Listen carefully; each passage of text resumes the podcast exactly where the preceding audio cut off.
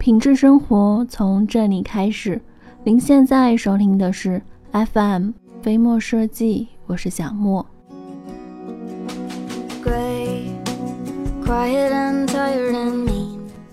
对于大众消费者来讲，选购家装建材时，不免会参考网上的一些相关的说法，或者门店导购的一些意见。然而，在自媒体满天飞、网络言论难以考证的时代，这些家装说法是否都可信呢？那在今天这期，小莫依据留言整理出了九个最容易中招的家装留言，有关地面建材、墙面建材以及卫浴建材。那一起来看一看你有没有中招吧。关于地面建材，一，瓷砖越大越厚越好吗？虽然说大规模的瓷砖在视觉的效果上确实要比小瓷砖好看，在装修上面呢也容易与多种的装修风格搭配，但瓷砖的规格越大，水泥的铺垫面积也会随之增大，瓷砖的抗击打能力呢也越差，而瓷砖越厚也不代表越结实。瓷砖的强度在于它的抗裂性。事实上，现在国际建筑陶瓷产品的发展以轻薄、结实、耐用为潮流。二，地板材种呢要贵，水率要低吗？不同树种都有其天然的属性，并非越贵越好。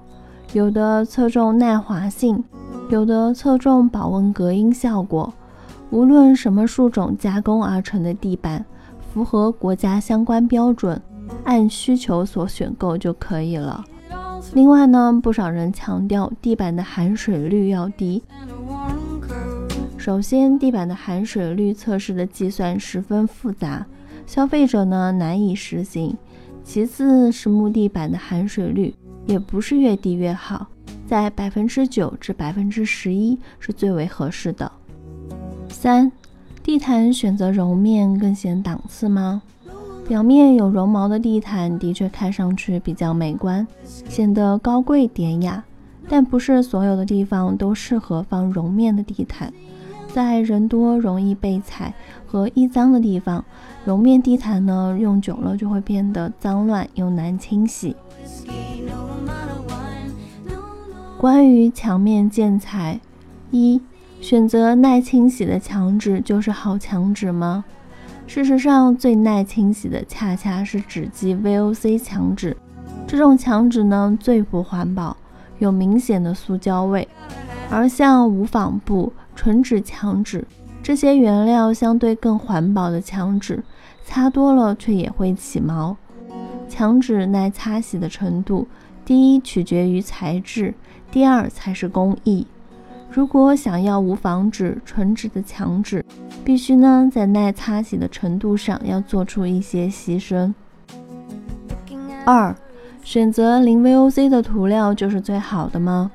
其实想降低 VOC 的含量，只需要往里面掺水，因此呢降低 VOC 的含量并不能保证涂料的质量。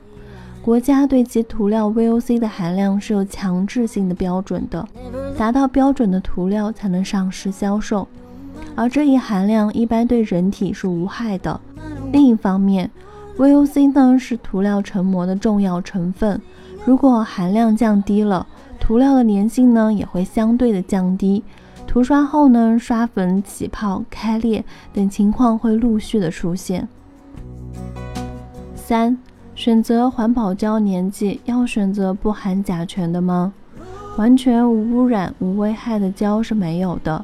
商家打着环保的旗号有很多，但真正是不是环保就要看有没有国家级的检测报告了。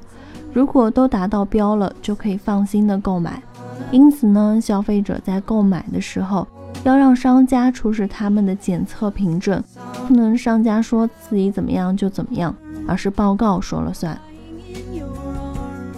关于卫浴建材，一选择水龙头含铅的，是不是会影响健康？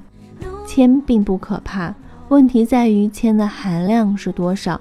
如果水龙头制作过程中完全不加入铅，不仅会出现削切困难、锻造性能差等问题，即使制成了成品，也会因抗应力、腐蚀性能差而导致开裂。根据国家的标准，水龙头铅元素值应小于等于五微克。与饮用水接触的水龙头过水表面区域含铅的加权平均值不应该超过百分之零点二五。二、选择马桶是不是越节水越好呢？即便排水量小，若冲洗阀的结构设置不合理。冲水的速度和压力都无法满足正常的使用要求，那么使用时仍旧是需要反复冲洗的，实际的用水量巨大，节水的概念如果走向了极端，卫浴的清洗和舒适的功能难免不会有所弱化。三，铜制的花洒不如不锈钢的好吗？这你就 out 了。全铜的花洒龙头材质其实是最好的，比起钢等金属来说更不容易生锈。花洒喷头的表面呢，最少经过了五次的电镀处理，这样的淋浴花洒龙头才是最经久耐用的。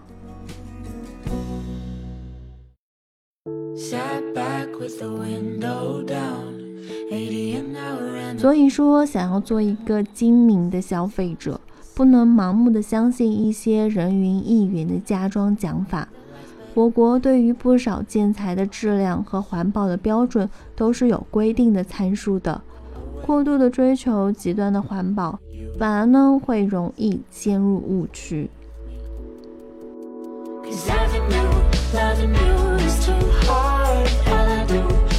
好了，本期到这就结束了。